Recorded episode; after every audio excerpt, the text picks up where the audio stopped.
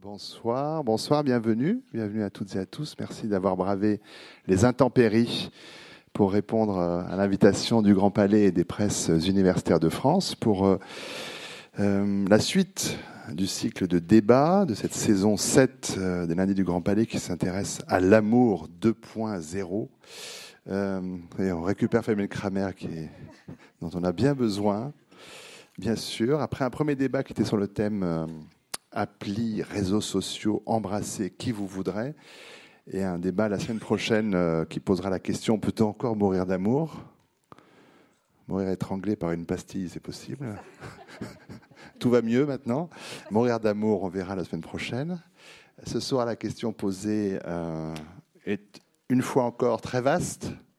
Célibataire ou en couple, quel avenir pour l'amour? Nous avons deux ou trois ans pour y répondre dans cette salle. On ne sortira pas. Nous allons être enfermés. En fait, c'est un test qui va être euh, qui va être fait dans les prochaines années avec nous. Euh, non, au-delà du titre, les, les, débats que nous faisons proposent évidemment un questionnement très large qui permet aux intervenants de s'en saisir par euh, les pistes qu'ils jugent intéressantes, opportunes. pour commencer, alors il faut que je rappelle au public et aussi aux intervenants euh, qu'ici, dans un premier temps, pendant une petite heure, j'interroge euh, au besoin nos invités, où je leur porte secours ou assistance, mais un peu plus d'eau.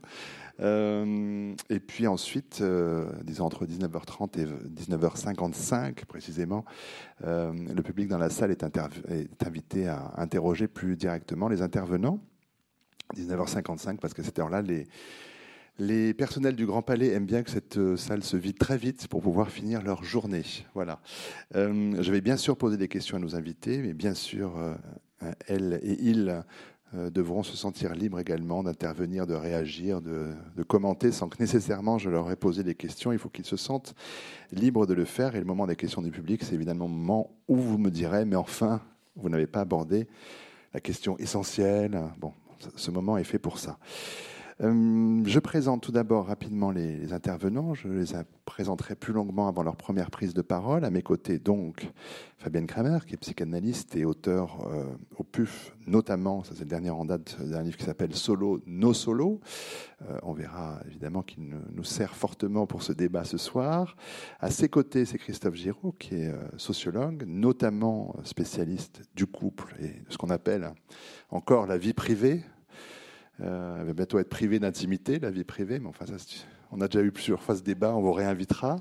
Et puis Isabelle euh, Motreau, ma consoeur, euh, rédactrice en chef adjointe du journal Cosette, qui, si vous êtes comme moi, vous avez vu dans la presse la semaine dernière qu'il était en redressement judiciaire euh, et que, vous vous inquiétiez. Les nouvelles sont bonnes, Isabelle, on commence par là Les nouvelles sont bonnes, je rassure tout le monde, tout va bien. Cosette va bien. Cosette va très bien et ses lecteurs et lectrices sont toujours de plus en plus nombreux, donc on est content. Voilà, en fait, c'est quelque chose qui va vous permettre au contraire de rebondir avec le journal. Fait, la situation. Qui va, se, voilà, qui va se diluer, tout va, tout va aller mieux. Bon, voilà déjà une première bonne nouvelle. Euh, les organisatrices du débat ont, ont écrit comme à chaque fois un petit, un petit texte dans l'invitation qui pose quelques-unes des questions. Je pense que c'est toujours bien de, de, réentendre un petit peu euh, ces choses-là euh, avant d'ouvrir le débat. il était écrit Facilité de nouvelles rencontres, phobie de l'engagement, priorité à la carrière et au développement personnel. Si le modèle conjugal demeure une norme, il se transforme au fil des années. La vie à deux s'inscrit de moins en moins dans une perspective à long terme et les couples résistent mal aux premières années. Le nombre de célibataires augmente, on verra pour les chiffres et les statistiques dans un instant. Question, l'engagement dans une vie de couple n'est-elle plus compatible avec nos exigences de réalisation personnelle? Autre question, comment l'évolution de nos modes de vie bouscule-t-elle nos relations amoureuses?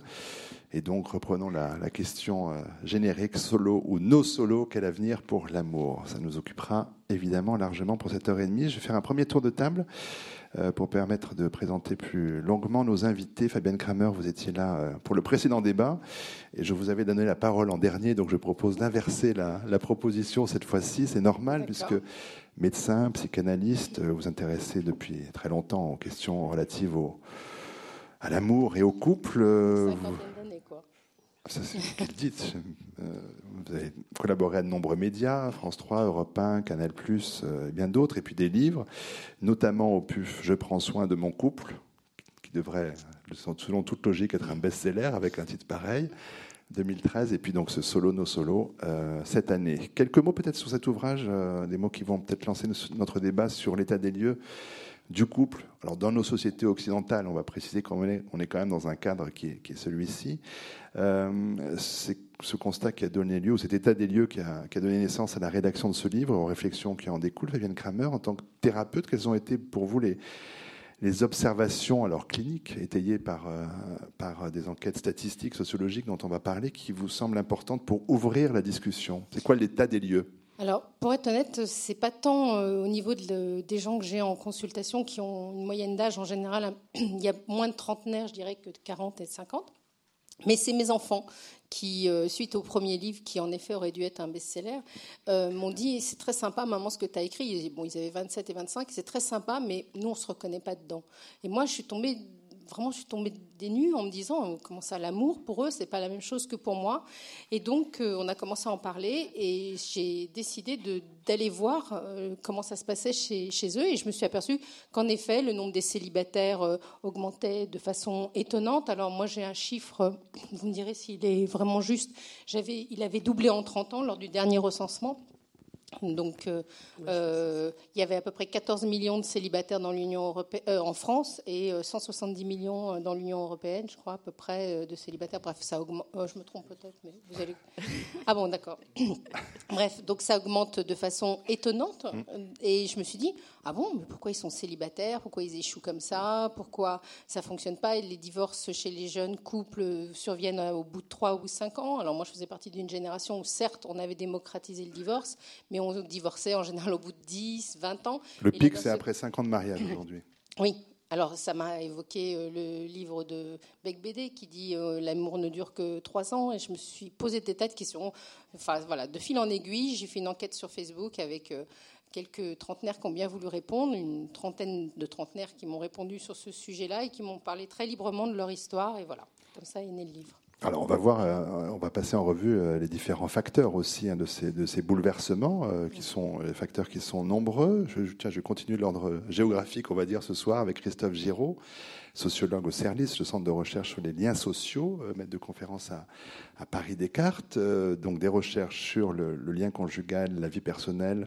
Vous avez commencé par vous intéresser au, au partage du travail dans les couples, aux unions ou au célibat en milieu agricole, et puis euh, actuellement sur les nouvelles relations intimes commencées après 50 ans. Euh, auparavant, et c'est ce qui nous intéresse aujourd'hui, vous avez euh, conclu une, une, étude, une recherche sur l'entrée en couple des jeunes adultes en milieu urbain, voilà, qui est un champ très précis, mais c'est normal pour un, sociologue par rapport à, ce rapide état des lieux euh, ou ce, sentiment aussi dressé par, par Fabienne Kremer. Quelques précisions ou peut-être rectifications à apporter euh, avant d'entrer peut-être dans certains détails de votre recherche. J'ai pas de, de, de, précision quantitative à, apporter euh, par rapport aux taux qui sont mesurés par l'INSEE de façon régulière. le type d'enquête que j'ai mené, moi, c'est plutôt une, une, enquête de type qualitatif, c'est-à-dire plutôt basée sur des récits, donc finalement assez proche de ce que, de ce que vous avez pu faire, euh, donc euh, des histoires, des histoires de, de vie. Et euh, en revanche, donc c'est vrai que les, quand même un, petit mot sur le sur le célibat. Euh, le, le, taux de célibat, c'est un indicateur qui est quand même très très, ambigu parce que le célibat, ça peut être un célibat légal. C'est une des manières de mesurer le célibat. Donc on est célibataire parce qu'on n'a jamais été marié, mais on peut quand même être en couple depuis euh, très très longtemps sans avoir l'intention de se marier. Donc le taux de célibat légal est finalement très peu, euh, enfin décrit très très mal finalement la conjugalité contemporaine. De la même manière, on peut également être euh, célibataire parce qu'on ne vit pas avec une seconde personne, une autre personne, on n'est pas cohabitant. Euh, mais là, du coup, euh, l'INSEE, euh, l'INSEE a des difficultés à mesurer un phénomène nouveau, émergent, qui est, qui est celui des couples non cohabitants, c'est-à-dire on est ensemble, on est avec une autre personne de façon stable, mais on ne cohabite pas. Et ça, effectivement, c'est difficile à mesurer. Donc le, ça, le taux de célibat augmente, mais c'est pas sûr que le taux de, de, de, de couple diminue.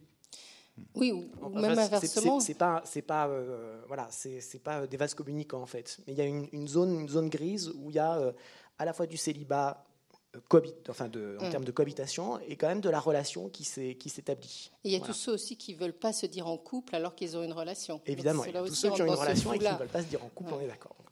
qui est assez fréquent aussi.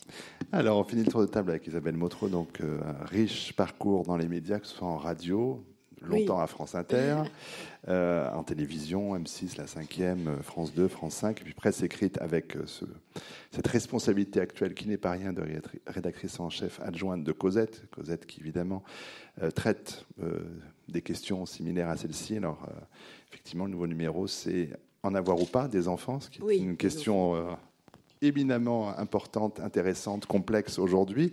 Euh, mais j'imagine que cette question de, des nouveaux modes de, ah relations sont des, sujets que vous traitez régulièrement également. Absolument, ce sont des sujets qu'on traite régulièrement et puis surtout qu'on observe parce qu'on a des, lectrices et des lecteurs qui nous, euh, qui nous écrivent, qui nous lisent, qui protestent parfois, euh, qui s'insurgent aussi quand on n'ouvre pas assez le le, comment dire l'éventail des observations. Euh, en fait, Cosette, euh, c'est pas un journal d'injonction, hein, contrairement aux magazines féminins habituels euh, qui disent ce qu'il faut faire. Hein, soyez comme ci, soyez comme ça, protégez votre couple, comment faire pour rester longtemps en couple, etc. nous, en fait, on, part plutôt de l'inverse, hein, on observe ce qui se passe et on essaie d'aller plus loin. Et effectivement, euh, dans ce sens-là, c'est difficile euh, aujourd'hui de, euh, bah de, donner des injonctions justement comme font les autres. Enfin, nous, en fait, honnêtement, on observe que bah, finalement, les gens font leur vie de plus en plus librement. Et quand vous parliez de célibat, de couple, etc., ce qui est aussi très frappant, c'est que euh, on passe par ces phases-là plusieurs fois dans la vie, en fait, mm. euh, ce qui n'était pas euh, courant auparavant. Aujourd'hui, on peut être célibataire quelques années, puis en couple, puis marié, puis de nouveau célibataire, puis et, tout ça, tout ça est aussi dans le temps s'inscrit différemment. Et nous, on l'observe beaucoup, ça. Peut-être justement pour pardon, vous voulez commenter là-dessus Je voulais juste dire que je pense que le célibat a encore pas très bonne presse malgré tout. On y viendra. Si vous voulez bien. Mais alors peut-être pour reprendre un des fils, alors celui-là en est un et, on, y viendra tout à l'heure. Euh, Fabienne Kramer, euh, vous êtes également spécialiste de la thérapie par Skype. Euh, on en reparlera peut-être, mais parce que notre, lors de notre précédent débat, on a euh, parlé de la place devenue très grande des, euh, des, nouvelles technologies dans les rencontres amoureuses à travers les applications Tinder pour des relations. Alors je ne sais pas si elles sont amoureuses ou autres, ou Apple. il y avait son fondateur qui était là avec nous. Les sites comme Mythic et autres, on a dit qu'elles pouvaient être des outils alors performants, avec tout ce que ça englobe dans, ce, dans cet adjectif, mais aussi à double tranchant, parce que s'il est peut-être il semble plus facile, on va dire là encore plutôt dans les milieux urbains, euh, de rencontrer euh, quelqu'un, euh, même si une idylle naît, on sait qu'au moindre nuage, il y a une grande facilité à se dire, ben, tiens, je vais peut-être pouvoir aller piocher dans ce réservoir, d'adopter un mec, etc., pour me dire, j'ai peut-être mieux, et l'instabilité, elle est peut-être aussi... Elle, les nouvelles technologies peut-être sont un facteur d'instabilité aujourd'hui euh, Oui, elles, ce sont des, facilitateurs, mais ce qu'il faut bien se dire, c'est que jusqu'ici, je dirais, avant qu'on se rencontre euh, préférentiellement ou assez fréquemment euh, grâce à, à, Internet, que ce soit sur les réseaux sociaux ou autres, jusqu'ici, rencontrer quelqu'un, c'était chercher la perle rare. Aujourd'hui, c'est comme chercher une épingle dans une botte de foin, c'est-à-dire que quand vous avez l'impression qu'il y a un tel, vivier de possibilités quand vous êtes inscrit sur un site comme Tinder, par exemple, que quand vous vous arrêtez à quelqu'un, et moi ce qui m'intéresse c'est de savoir comment naît l'amour et comment on peut le faire durer, quand vous vous arrêtez à quelqu'un, immédiatement, chez les, les trentenaires, ils se disent, oui mais alors il y en a peut-être dix derrière qui sont mieux et que je suis en train de rater.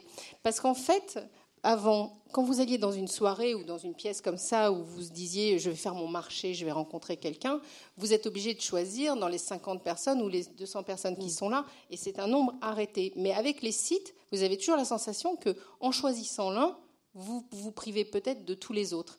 Et je crois que ça, ça a complètement changé euh, la façon d'envisager les choses et ça renforce pour d'autres raisons, je pense que la jeune génération n'a pas spécialement envie de mettre les deux pieds dans le même panier. Donc là, pour le coup, ça n'encourage pas du tout. Isabelle Motro, là-dessus Oui, moi j'ai l'impression que c'est aussi euh, moins peut-être la, facilité à communiquer et à pouvoir chercher euh, grâce à la technologie, c'est aussi un mode de fonctionnement qui a totalement changé, c'est-à-dire qu'aujourd'hui on consomme. Et, c'est d'abord euh, c'est d'abord ça qui prime, c'est-à-dire que c'est la consommation. Alors après, on sert des, bah, de, ce qu'on a sous la main pour, pour faire son marché, comme vous disiez, au mieux. Mais finalement, c'est d'abord une démarche de consommation qui, qui, qui prévaut, c'est-à-dire qu'on va choisir le bon produit. Mmh. J'ai l'impression que c'est pas tout à fait de cette façon-là qu'on fonctionnait il y a quelques siècles. Euh, parce que bah, quelques siècles, quelques dizaines d'années, quelques même. Euh, non, mais voilà, c'est très nouveau en fait. L'amour, pour ce qui en est, en tout cas des relations euh, humaines, l'amour, le couple, c'était pour l'instant pas un produit de consommation, c'était donc pas quelque chose qui avait une date de péremption, ni, ni un certain nombre de paramètres à cocher. alors que là, maintenant, il y a, y a cette, ce facteur-là, quoi. Alors, avant d'interroger Christophe Giraud à ce sujet, juste une précision. Fabienne Kramer, on avait fait l'an passé un cycle sur l'addiction. Euh, est-ce que dans vos thérapies, euh, vous avez euh, à, traiter d'addiction aux sites ou aux applications de rencontres? Alors, l'addiction, ça a une définition un peu particulière. Enfin, donc, on va pas faire un cours d'addictologie. on va pas faire un cours d'addictologie. Je pense pas que c'est. Mais quand même. Mais il est très difficile de se désengager de ces sites. Et en particulier, il est très amusant, et j'imagine que vous avez dû le faire, euh, d'observer quand les couples se déclarent en couple sur Facebook. Alors, ah c'est toute une étape euh, où on se dit euh, quand est-ce qu'on va dire qu'on est en couple, est-ce qu'on est en couple, est-ce que je dis que je suis en couple avec X ou avec Y, etc. etc. Et les sites de rencontres comme Tinder, etc., c'est aussi une étape, je crois, dans la constitution des nouveaux couples, de se dire on se désinscrit de Tinder. On met en veille. On, va bientôt faire une fête le, jour de la désinscription, c'est comme un mariage en fait. Hein. moi, le Pax, le mariage, l'enterrement de l'application. L'enterrement de l'appli. J'ai eu un patient, petite anecdote, à qui je disais qu'il fallait qu'il se désinscrive pour se consacrer à la personne qu'il avait rencontrée. Il m'a dit, il m'avait répondu, oui, mais alors je vais perdre mon pseudo. Voilà. Donc il ah. envisageait déjà derrière d'en avoir à nouveau besoin de ce fameux pseudo qui lui faisait une sorte d'avatar euh, valorisant. Alors pour rester sur cette question des, applications, enfin des nouvelles euh, technologies, euh, Christophe Giraud, sur l'entrée en couple des jeunes adultes en milieu urbain, quelle place est-ce que vous pensez que ça Est-ce qu'on est en parle beaucoup par rapport à la réalité ou est-ce que c'est vraiment euh, un moyen aujourd'hui important de rencontre? Si, si, c'est un moyen important, donc je, coïncide. Je voudrais peut-être préciser quelque chose sur l'usage sur du, euh, peut-être d'internet et puis sur la consommation puisque donc euh, c'était c'était en discussion. Moi j'ai l'impression en fait que les que, les jeunes connaissent plusieurs registres en fait. Ils connaissent un registre de consommation c'est-à-dire bah, on peut rencontrer des gens sur internet de façon assez rapide assez facile et puis en plus ils sont d'accord pour avoir une relation sexuelle euh, on va dire pour un soir et sans lendemain. Donc les choses sont claires. Donc c'est extrêmement facile mais c'est un registre c'est un registre, et puis il y a d'autres registres. Et il y a un moment où, euh, où effectivement, certains se disent, euh, peut-être à regret hein, pour, le, pour le monsieur en question, ben, peut-être temps de passer à autre chose. Euh, et, c'est un deuxième registre, c'est-à-dire des relations qui seront dans ce cas-là un peu plus sérieuses. Les premières sont qualifiées plutôt de relations légères par, par, par les jeunes. C'est, on, est voilà, on sort, on, on, a trouvé quelqu'un un soir, et puis, et puis bon. Mais c'est ces deux registres qui me semblent assez différents. Et, et c'est vrai que par rapport, euh, par rapport au, sentiment que l'on a euh, par rapport à, Internet, euh, il y a des gens qui ne cherchent pas du tout l'âme sœur en fait sur Internet. Ils, sont, cherchent juste un partenaire ah d'un soir.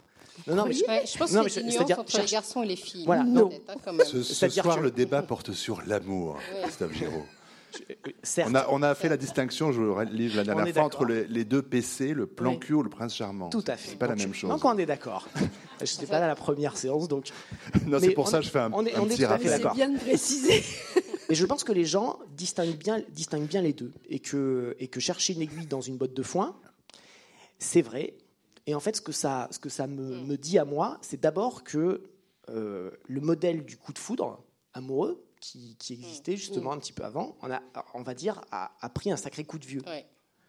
Euh, ça ne veut pas dire qu'il y ait plus d'amour, mais en tout cas, il passe pas par euh, l'évidence de la rencontre, de mm. voilà, de, quelque chose de magique, d'un peu électrique qui, euh, qui, qui, associerait deux personnes.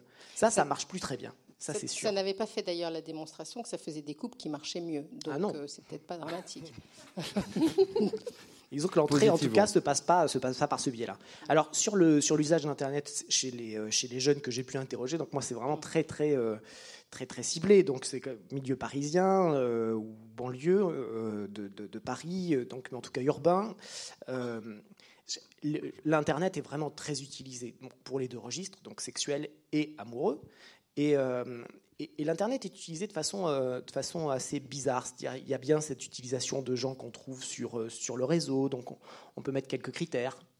Bon, pas forcément très très précis d'ailleurs. et puis il y a aussi des utilisations d'Internet Internet au sens large, parce que ça peut être tout enfin, plein de choses très différentes, de gens qui, qui, sont des collègues de travail, qui se connaissent, visiblement le, euh, avec un garçon qui peut être intéressé pour, pour euh, connaître plus intimement euh, la, la, jeune collègue, mais qui n'a pas envie que ça se sache au travail. Et donc Internet va être le moyen d'avoir un contact privé, invisible pour les collègues de travail, et un moyen où on va se retrouver de façon plus intime, on va parler d'autre chose on va pouvoir commencer à séduire, alors qu'au boulot, on est plutôt prisonnier, en fait. Non, mais ça, c'est grillé tout de suite, quand même. Tout le monde le voit. Mais c'est ça qui est intéressant, c'est qu'il y a une sorte de, honte un peu, enfin, c'est un petit sentiment, enfin, moi, je lui donne cette étiquette, c'est de dire euh, euh, comme si euh, c'était un peu honteux de chercher l'amour. Comme si. Dans, un milieu de collègues qui, qui cancane, on va dire, qui est, qui est aussi là à regarder ce qui marche, les relations qui marchent, qui ne marchent pas, il y a aussi une volonté de se protéger. Se protéger de l'échec, parce que c'est quand même un échec de, de, de, demander à quelqu'un, puis de ne pas. Voilà, que la relation C'est ça qui est intéressant. C'est que je pense que dans la relation aujourd'hui, d'emblée, on, anticipe l'échec, systématiquement. Vous pensez que c'est plus fréquent aujourd'hui? Enfin, oui, peut-être. Je pense que c'est oui, je pense que c'est plus fréquent. Je pense que d'emblée, les gens, euh, enfin les jeunes, pensent que euh, ça peut ou ça peut pas marcher. Moi, je pense qu'il y a une grosse différence entre les filles et les garçons. Donc euh, oui, c'est vrai. de, Alors, préciser, développer, Isabelle Motro, ça vous apprendra. Allez. Non, mais c'est vrai que c'est pas gentil. c'est vrai qu'il y a une grosse différence de, façon d'agir. En tout cas, euh, malgré tout, les femmes, ou les jeunes filles ou les filles, même si elles sont beaucoup plus aujourd'hui, euh, comment dire, euh, fonceuses et déterminées. Euh, peut-être qu'elles sont quand même moins, je reviens toujours à mon idée de consommation, moins consommatrices que que les garçons. je m'appuie là-dessus pour dire ça sur les, les, fréquents papiers du docteur Capote pour les lecteurs de Cosette. C'est un, un, docteur Capote donc qui, qui, qui, est en fait quelqu'un qui fait partie du CRIPS, hein, donc qui fait le tour des lycées, des collèges de, de, Paris et de la banlieue, euh, pour parler de, de, protection, de sida, euh, euh, d'amour aussi aux jeunes gens. Et, et effectivement, l'agressivité virile est bien toujours, hélas, au rendez-vous par rapport à, à, une certaine réserve des filles quand même, quoi, malgré tout. Non, je vous en prie, poursuivez. Oui, et, comme je ne sais pas si vous l'avez vu aussi, mais les couples se, formant de plus en plus tard, euh, ça génère quand même euh, quelque chose qui, à mon avis, est très très important, c'est que l'âge des grossesses a reculé. Euh, aujourd'hui, la moyenne est de 30 ans en France, c'est assez récent, 31 ans dans les pays nordiques. Et s'il y a quelque chose qui ne recule pas, c'est la fécondité. À partir de 35 ans, les femmes sont chaque année beaucoup moins fertiles. Et donc, ça génère, dans cette période-là des trentenaires, les femmes et les hommes ne sont pas dans la même perspective. Celles qui veulent avoir des enfants se trouvent à être obligatoirement un peu plus pressantes parce qu'elles sentent qu'elles ont ce désir d'enfant. Et les garçons, du fait des difficultés qu'ont les jeunes trentenaires à trouver une situation stable professionnelle, eux, il se passerait bien d'avoir des enfants à cet âge-là, etc. Et donc, il y a une sorte de, hiatus qui se crée dans le but. Et je pense que ça, ça, parasite beaucoup les relations et la difficulté qu'ils ont, c'est que les filles voudraient pouvoir s'établir, euh, rentrer dans une relation, alors que les garçons, euh, alors bon, bien sûr, je fais des généralités, c'est pas tous, etc. mais j'essaye de trouver un, truc un peu général quand même. enfin, on peut quand même discuter sur le, la fameuse horloge biologique qui voudrait que les femmes euh, aient absolument euh, envie d'avoir un enfant à partir de 30 ans. Il y a beaucoup de constructions culturelles hein, dans cette envie et on pourrait aussi imaginer une société où précisément euh, les choses seraient aménagées de telle sorte qu'on pourrait avoir des enfants même si on est infertile, enfin de plus en plus infertile, on peut aménager les choses.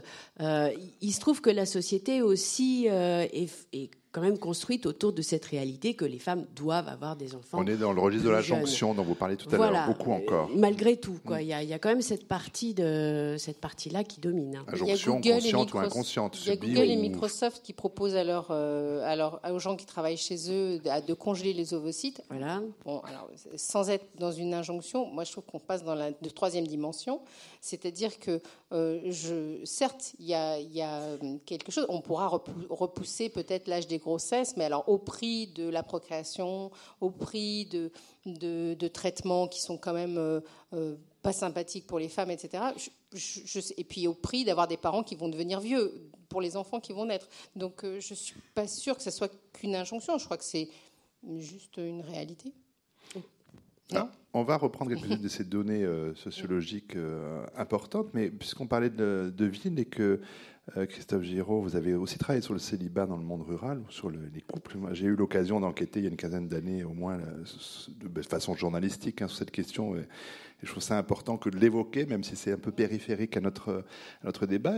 Bon, alors on sait que la, le célibat, il a quand même aussi des raisons économiques très, très fortes, hein, et que selon qu'on a une petite exploitation euh, euh, en Haute-Vienne ou si on, est, euh, on a des, des, hectares en Bosseron, voilà, c'est pas on n'a pas la même chance d'être en, couple en célibat. Mais est-ce que les choses ont, semble, ont, selon vous changé Là, c'est, votre enquête n'est pas si ancienne que cela. Est-ce qu'il y a des données importantes qui ont changé sur l'union ou le célibat en monde rural? Oui, donc, sur, le, célibat en monde rural, enfin dans le monde agricole, donc euh, pour, les agriculteurs, c'est vrai qu'il y a, des choses qu'on connaît, euh, on va dire, euh, qui, sont, des, choses qui sont vérifiées pour d'autres milieux sociaux, à savoir que plus on est en bas de l'échelle sociale quand, quand on est un homme, et plus le risque de célibat est important. Donc, euh, du point de vue de l'agriculture, c'est la même chose. Les, petits, les exploitants de petites exploitations donc, sont plus souvent euh, sujets euh, au célibat, et au célibat, ce qu'on appelle le célibat définitif. C'est vraiment pas joli comme, comme terme, mais c'est le célibat qui est mesuré entre 40 et 49 ans. Et en fait, c'est une sorte de, de, de, voilà, de mesure d'un célibat qui n'est pas le célibat transitoire des jeunes, celui, celui dont on. Vous voulez dire qu'à partir de 49 ans, on estime que Non, moi je dis rien, j'assume pas du tout ce terme-là. C'est le terme qui est, consacré en, qui est consacré dans les études. Évidemment, aujourd'hui, c'est des études. Il faut prévenir M6, il faut qu'ils arrêtent tout de suite la Qui ont 40 ans, 40 ans, 50 ans. Les études sur le célibat sont, sont des études anciennes. Et c'est vrai qu'on mesure tout, on va dire juste dans le terme de célibat définitif, tout ce qui a changé. Mm. C'est qu'aujourd'hui, quand on a 50 ans, eh ben, on peut recommencer sa vie. Ça, c'est votre nouvelle enquête. Aujourd'hui, c'est clair. Exactement. aujourd'hui, c'est clairement accepté. Là, à l'époque, les démographes qui ont, qui ont forgé ce terme-là ont trouvé que la période était tout à fait intéressante parce que ce n'était pas un célibat n'était pas un célibat, on va dire, de découverte comme celui des jeunes d'aujourd'hui, mais c'était un célibat qui révélait une difficulté toute particulière à euh, accéder à l'institution du mariage. Alors donc si on, mm. si on regarde pour les résultats, donc les hommes qui sont, euh, qui sont en bas de l'échelle sociale sont généralement plus célibataires, plus souvent euh, exclus du mariage que ceux qui sont haut de l'échelle sociale. Donc, du point de vue des agriculteurs, ce qui a changé, c'est qu'aujourd'hui, il y a énormément de, enfin, il y a beaucoup plus d'agriculteurs qui ont des exploitations importantes. Là, on va dire la proportion, c'est vraiment euh, mm. considérablement transformé. Donc, on voit que ceux qui sont dans les grosses exploitations ont absolument aucune, aucune difficulté pour trouver, euh, pour trouver un conjoint. Ceux qui ont survécu étant les, plus forts. Exact. Voilà. Mais il y a quand même des petits agriculteurs qui, eux, euh, éprouvent des difficultés. Et un deuxième, un deuxième euh, résultat qui, ressort, c'est que euh, ceux qui se trouvent dans des exploitations où la famille est extrêmement, euh, on va dire, présente, qui travaillent en famille, avec les parents, avec des frères, des sœurs, ceux-là aussi ont plus de difficultés à trouver conjoint parce que parce que donc c'est l'hypothèse, ils ont aussi des besoins qui sont plus familialistes ou des besoins de travail qui, qui intègrent également l'éventuel conjoint ou l'éventuel partenaire ce qui n'est pas forcément euh, la, norme aujourd'hui quand, on est, quand on est en couple. Euh, donc ça éloigne aussi euh, ces agriculteurs très familialistes du couple d'un couple et d'un couple durable. Et pour le coup, et pour faire le pont et finir là-dessus, Christophe Giraud, on a cette image quand même de l'agriculteur qui cherche l'amour dans les pages avant du chasseur français. Est-ce que c'est maintenant sur le, les sites internet? Ah oui, s'ils s'y sont mis, il y a des, des sites spécifiques pour les agriculteurs, euh, vachement.fr par exemple, pour pas faire de pub, qui est un, un site. Ah, il fallait Non, la trouver, celle-là. je vais y aller ce soir. là. Ah, c'est génial. Donc, Vachement.fr. euh, Il y, a- il y a plusieurs, il y a plusieurs sites comme ça qui, euh, qui sont des sites de rencontres pour agriculteurs. Alors c'est un peu compliqué parce que les sites de rencontres pour agriculteurs, si, euh, si on a vraiment une agricultrice de, on va dire, euh, intéressée avec un agriculteur, il y a un problème qui est celui de la localisation finalement de- du couple. C'est c'est pas si facile Qui finalement va de se rencontrer s'occuper des vaches de l'autre? Adopte un agriculteur.com, il faut faire. Alors pour le, pour le célibat, juste pour, rester, enfin, pour terminer sur le célibat, euh, on sait que le célibat féminin, lui, c'est plutôt l'inverse, c'est-à-dire ce sont les, les- les jeunes femmes diplômées, qui, très diplômées, qui, euh, qui, elles restent plutôt célibataires. Euh, et c'est vrai que du coup, quand on regarde ce qu'on appelle en sociologie le marché matrimonial, c'est pas non plus très, J'adore très vos joli. termes. Voilà. Et c'est vous qui avez parlé de consommation, hein, c'est pas moi. Oui, c'est pour reprendre, bien Euh, sûr. donc quand on parle du- de, de cette structure du marché matrimonial, on voit qu'effectivement, il y a des, hommes célibataires plutôt euh, pas, pas très bien placés dans l'échelle sociale, donc qui ont des difficultés euh, d'emploi, de, de revenus, et puis il y a des femmes qui sont très très bien placées dans l'échelle sociale, et c'est des gens qui se rencontrent jamais. Ça s'équilibre pas. C'est dans l'autre sens que ça se rencontre. Alors, de nombreuses pistes à essayer d'explorer encore avant de laisser la parole euh, au public. Alors, peut-être repartir sur la question de, de- du type d'union, euh, peut-être reparler de, de mariage, euh, de pax, euh, euh, de concubinage. Sur votre fiche Wikipédia, Isabelle Motro, je ne sais pas si vous êtes allé la voir, est indiqué que vous vivez maritalement depuis une trentaine d'années. Oui, J'aime beaucoup maritalement. Il y a Non, que mais sur voilà. Wikipédia qu'on peut trouver Non, mais ça. en, en- en préparant, du coup, je me disais, quelle drôle d'expression, ça, vivre Ouais, ouais, C'est une maritalement. drôle d'expression qui, est du fâche pas. 20e, qui est du 20e siècle, Oui, cra- tout à fait. clairement. Euh, donc, sans parler de votre vie privée, euh, quel sentiment Comme vous venez de le faire. Non, non, ça c'est pas privé, c'est public, c'est Wikipédia. Oui, c'est vrai, c'est vrai. Enfin, tout le monde ne savait pas. tout, le- tout le monde peut le savoir. non, mais c'est une curieuse expression. Oui, je suis d'accord. Maritalement, c'est une curieuse expression. Vivre maritalement. Bon, ça veut dire qu'on a quoi Les avantages du mariage sont les inconvénients, l'inverse? Non, Oui. je ne parle pas de vous.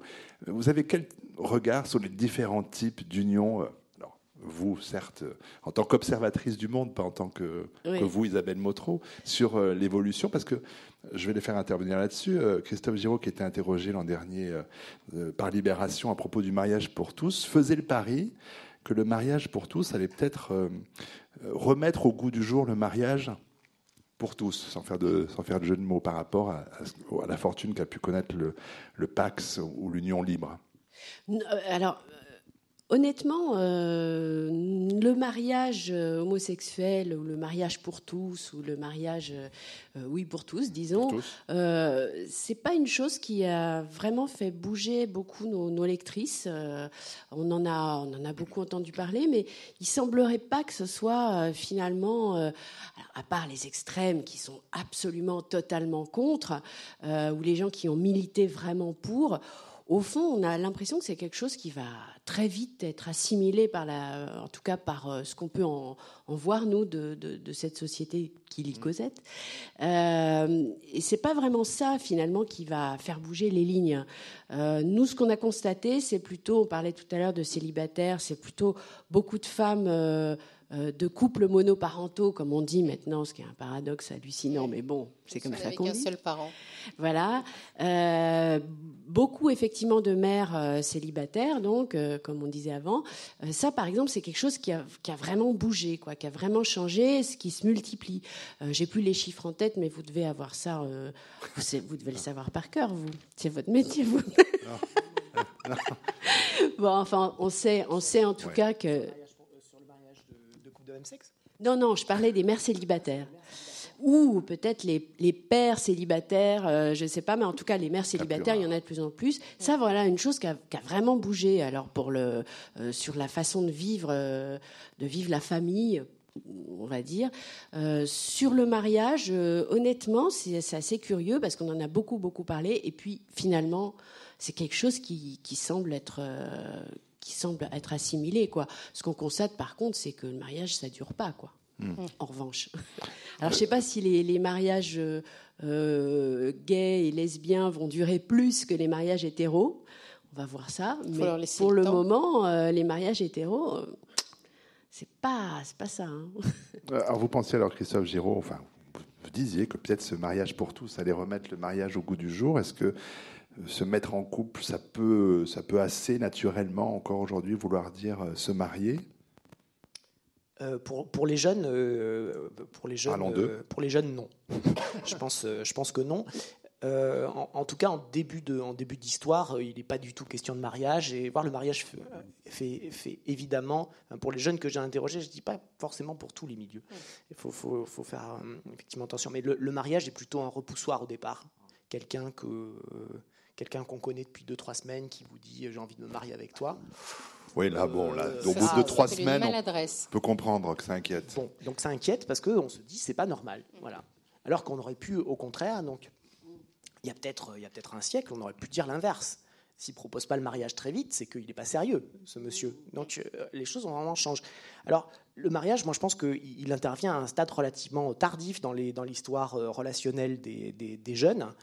Et il intervient après presque tous les autres stades. Une fois que les enfants sont grands, on dit Après la hein. cohabitation, exactement, euh, qui est déjà un premier, une première étape extrêmement euh, compliquée. Euh, on va en parler. Et puis assez longue, on va dire, avant, de, avant d'advenir.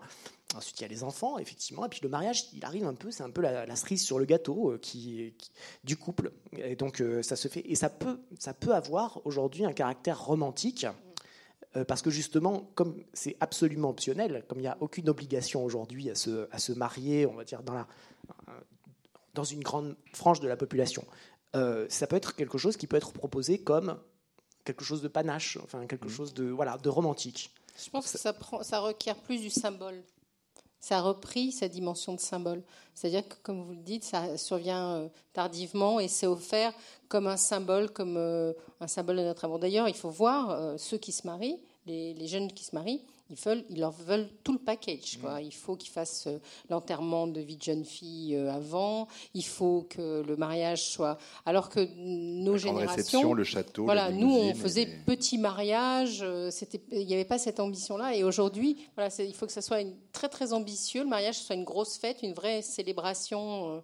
Une vraie décision. Ça y est, on y est arrivé, on se marie, on fait quelque chose d'important. Moi, je pense que c'est aussi influencé un peu par l'éducation qu'ont eu euh, les jeunes euh, de leur histoire d'amour, comment ils ont appris à aimer. Alors certes, euh, ils ont eu l'exemple de leurs parents et ça n'a peut-être pas toujours été extraordinaire parce qu'il y a beaucoup de parents qui se sont séparés dans la génération précédente, mais ils ont aussi beaucoup appris dans des séries comme Friends qui sont des séries cultes, ou euh, euh, avec Disney, qui avait une version qui laissait sous-entendre que tout était compliqué avant le mariage et qu'après le mariage, tout était simple. Et en effet, ils sont un peu dans un parcours de combattants euh, auparavant. Alors, vous en direz plus, mais je sais qu'ils ont du mal à se mettre en couple, à, à, habiter ensemble, à lâcher leur appartement qu'ils ont eu tant de mal à trouver à Paris pour aller se mettre dans un autre, et puis derrière, ça marche pas, etc. Donc... Euh, enfin bon, la vie c'est pas ça. Après le mariage, tout se complique quand même. Non, alors. Ah. on, va développer cette, cette question-là dans un, dans un, instant. Et pour finir juste cette question-là, le mariage, ça, ça, reste quand même aussi une, une forme de protection, soit pour soi ou pour l'autre. Enfin, il y a quand même des données euh, légales, financières, juridiques, qui sont importantes, Christophe Giraud, oui, toujours. c'est pour ça que... Il n'y a pas que le romantisme et non, les c'est pour ça que la naissance des enfants... Eh, on est d'accord. C'est pour ça que la naissance des enfants est quand même centrale c'est aussi euh, une forme de protection, en plus de la réussite, on va dire, personnelle ou d'un couple qui, qui, est un symbole fort. Il y a quand même tout, tout l'aspect protection des enfants qui est extrêmement important. Et qui peut expliquer aussi des mariages tardifs de gens qui sont cohabitants depuis très longtemps et qui, euh, et qui euh, à un moment donné, on va dire, choisissent de se marier. Je ne donnerai aucune annonce information personnelle. Une annonce à faire, Isabelle Motro, non Non. Bon. alors, effectivement, pourquoi se marier, mais plus généralement, pourquoi se mettre en couple, parce que le, alors le mariage c'est la cause principale de divorce, disait Oscar Wilde.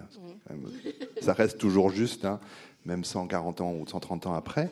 Euh, concernant la, mise en couple, Christophe Giraud, vous mettez en avant différents types de contrats. Là, je, mets des guillemets, mais c'est quand même le terme que vous employez.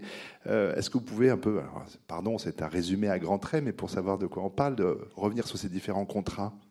Euh, je, reviens, je, reviens, du coup euh, sur, le, sur l'idée de registre aussi. Mmh. Quand, on, quand deux personnes se rencontrent, Donc ça, c'est les gens qui m'ont raconté ça. Donc j'essaie de le restituer le mieux possible. Euh, donc, mais c'est tout à fait discutable. Euh, quand deux personnes se rencontrent, en fait, il, peut y avoir une rencontre d'un soir, euh, un baiser, il peut y avoir une nuit passée ensemble, et à la fin, il y a quand même une discussion sur quelle est la portée de ce qui vient de se passer, quel est le sens. Et il y a une sorte de contrat en fait qui s'établit sur le sens de ce qui s'est passé. Alors ça peut être soit quelque chose qui n'a pas de lendemain, c'était bien, merci, et on, se quitte comme ça. Par défaut, c'est un peu ça qui est, euh, enfin, en fonction du contexte, c'est souvent ça qui est présupposé, c'est que c'était bien, euh, mais, mais, pas plus loin. Alors, en fonction d'autres contextes, ça peut être quelque chose au contraire de très sérieux, c'est-à-dire euh, si on s'est déclaré, si on s'est embrassé, c'est quelque chose de fort. J'embrasse pas n'importe qui, c'est un symbole lourd. On est dans, quelque chose qui est très conjugal, un contrat très sérieux. Et puis, il y a toute une série d'accords de, qui sont passés à la suite de, cette première rencontre, de cette entrée en relation, qui euh, sont des contrats que les, que les jeunes appellent sans prise de tête. C'est-à-dire, on est ensemble et on ne se prend pas la tête. Donc, qu'est-ce que qu'est-ce que ça désigne? Ça désigne que, un, on est ensemble, c'est-à-dire, c'est une relation exclusive. On ne va pas chercher ailleurs. On ne reste pas sur Tinder. On ferme son compte. Euh, deux, c'est euh, quelque chose pour lequel dans lequel on ne se projette pas sur le long terme. On est ensemble, on commence quelque chose, mais on n'est pas ensemble pour toute la vie. On est au moins ensemble jusqu'à la semaine prochaine. Enfin, c'est du court. Disons qu'on commence quelque chose. Le, terme n'est pas déterminé et on ne s'engage pas du tout pour toute la vie. Parce que l'engagement dépendra de ce qui suit, de ce qui est vécu à deux et qui est à construire. Et donc, et donc la, troisième, une des troisièmes caractéristiques, c'est que c'est une relation qui ne doit pas perturber trop la vie quotidienne. C'est-à-dire, euh, on est ensemble, mais euh, j'ai mes études et il faut que je les réussisse. Il n'est pas question que je sacrifie mes études à cette histoire. Euh, ce qui pouvait être le cas de certaines, certaines jeunes femmes dans les années 70 qui arrêtaient leurs études pour travailler et permettre au mari de continuer ses études, lui d'avoir une carrière. Il pouvait y avoir des choses comme ça. Là, il n'est pas du tout question que les filles s'arrêtent de travailler, jamais. Et les amis, c'est pareil, les réseaux relationnels, il ne s'agit pas non plus de les sacrifier sous prétexte que l'on sera en couple. Parce qu'on a déjà fait l'expérience souvent euh, d'une relation qui a capoté, des amis qu'on a laissés de côté, et du coup, d'une expérience de solitude euh, aggravée, on va dire. Donc là, on commence quelque chose, mais on ne change pas grand-chose. Et on va dire, tout démarre de ce contrat-là, c'est-à-dire euh, un contrat où on se voit, on apprend à se connaître, on couche ensemble évidemment, on ne vit pas ensemble, et pendant une période relativement longue, il va y avoir, on va dire, tout l'enjeu de la relation qui est, d'une certaine manière, on pourrait dire la séduction, mais c'est une séduction personnelle. C'est euh, l'idée de est-ce que quel, quel, sentiment on éprouve vraiment pour l'autre. Mmh. On sait qu'on se plaît dès le départ, qu'on s'apprécie dès le départ parce qu'on est sortis ensemble. Est-ce que ça peut aller plus loin? Est-ce que ça peut être des sentiments plus forts que ça? Et ça, en fait, ça se construit dans, euh, dans les mois qui suivent, dans une intimité, des voyages, des discussions, euh, des choses qui, qui, relèvent d'une forme de, de, de, séduction, de, on pourrait dire de cours aussi, même s'il y a quand même une relation qui est déjà établie. On est déjà ensemble. Ça s'est inversé.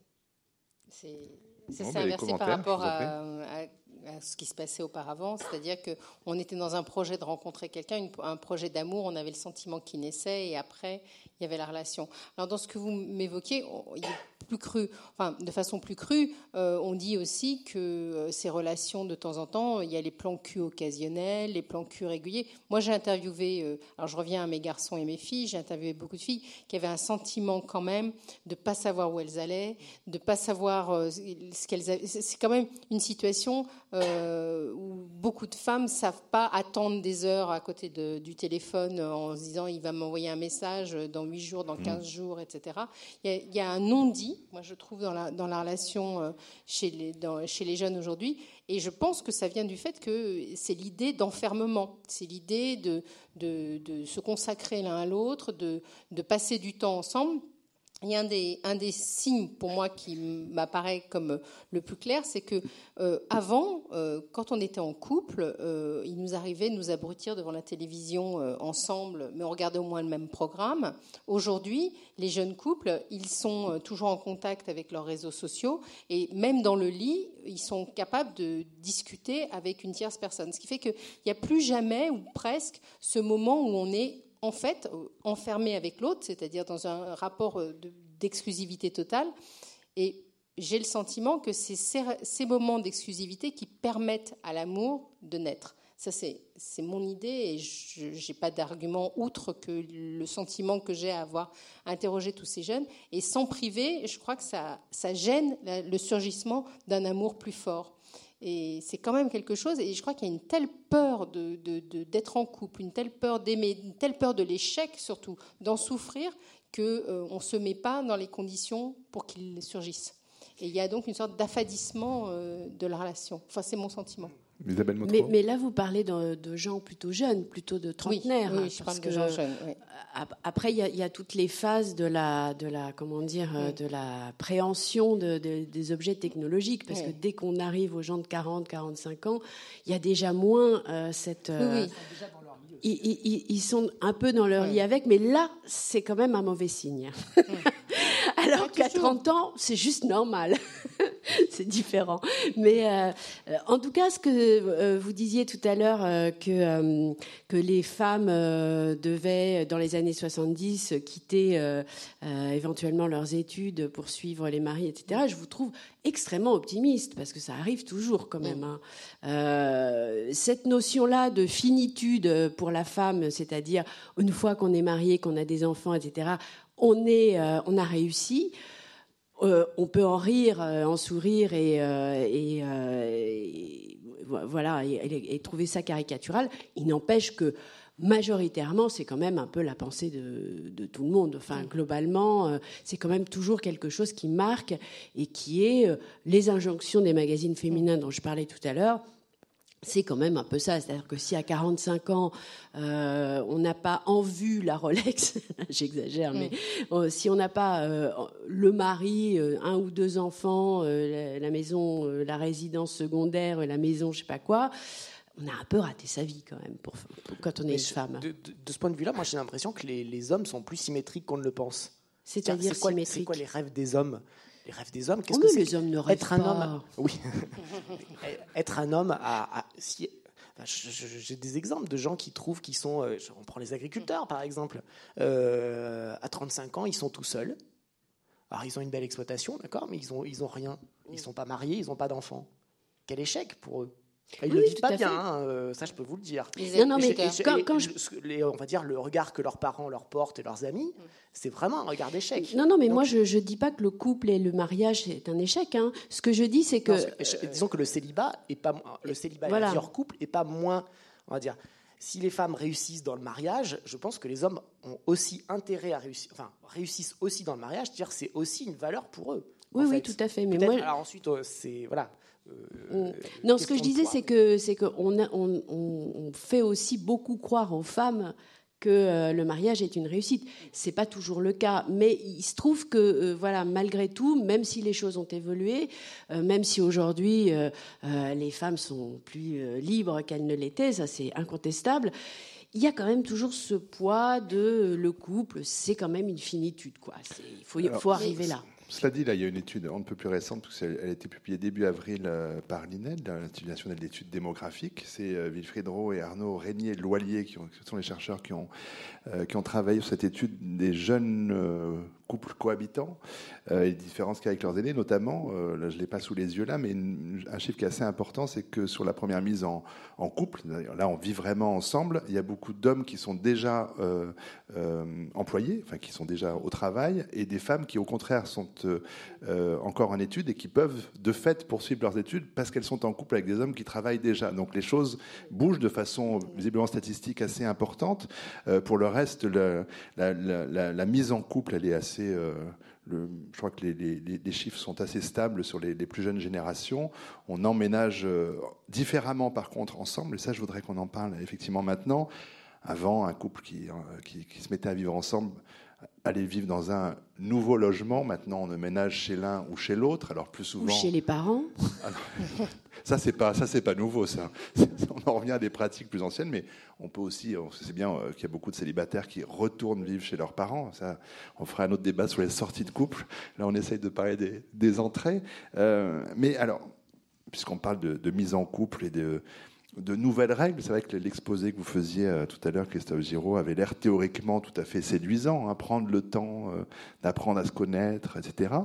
Euh, sauf que vous disiez relation exclusive. Alors parlons de ça, la question du couple et de la fidélité, elle est vieille comme, comme celle du couple.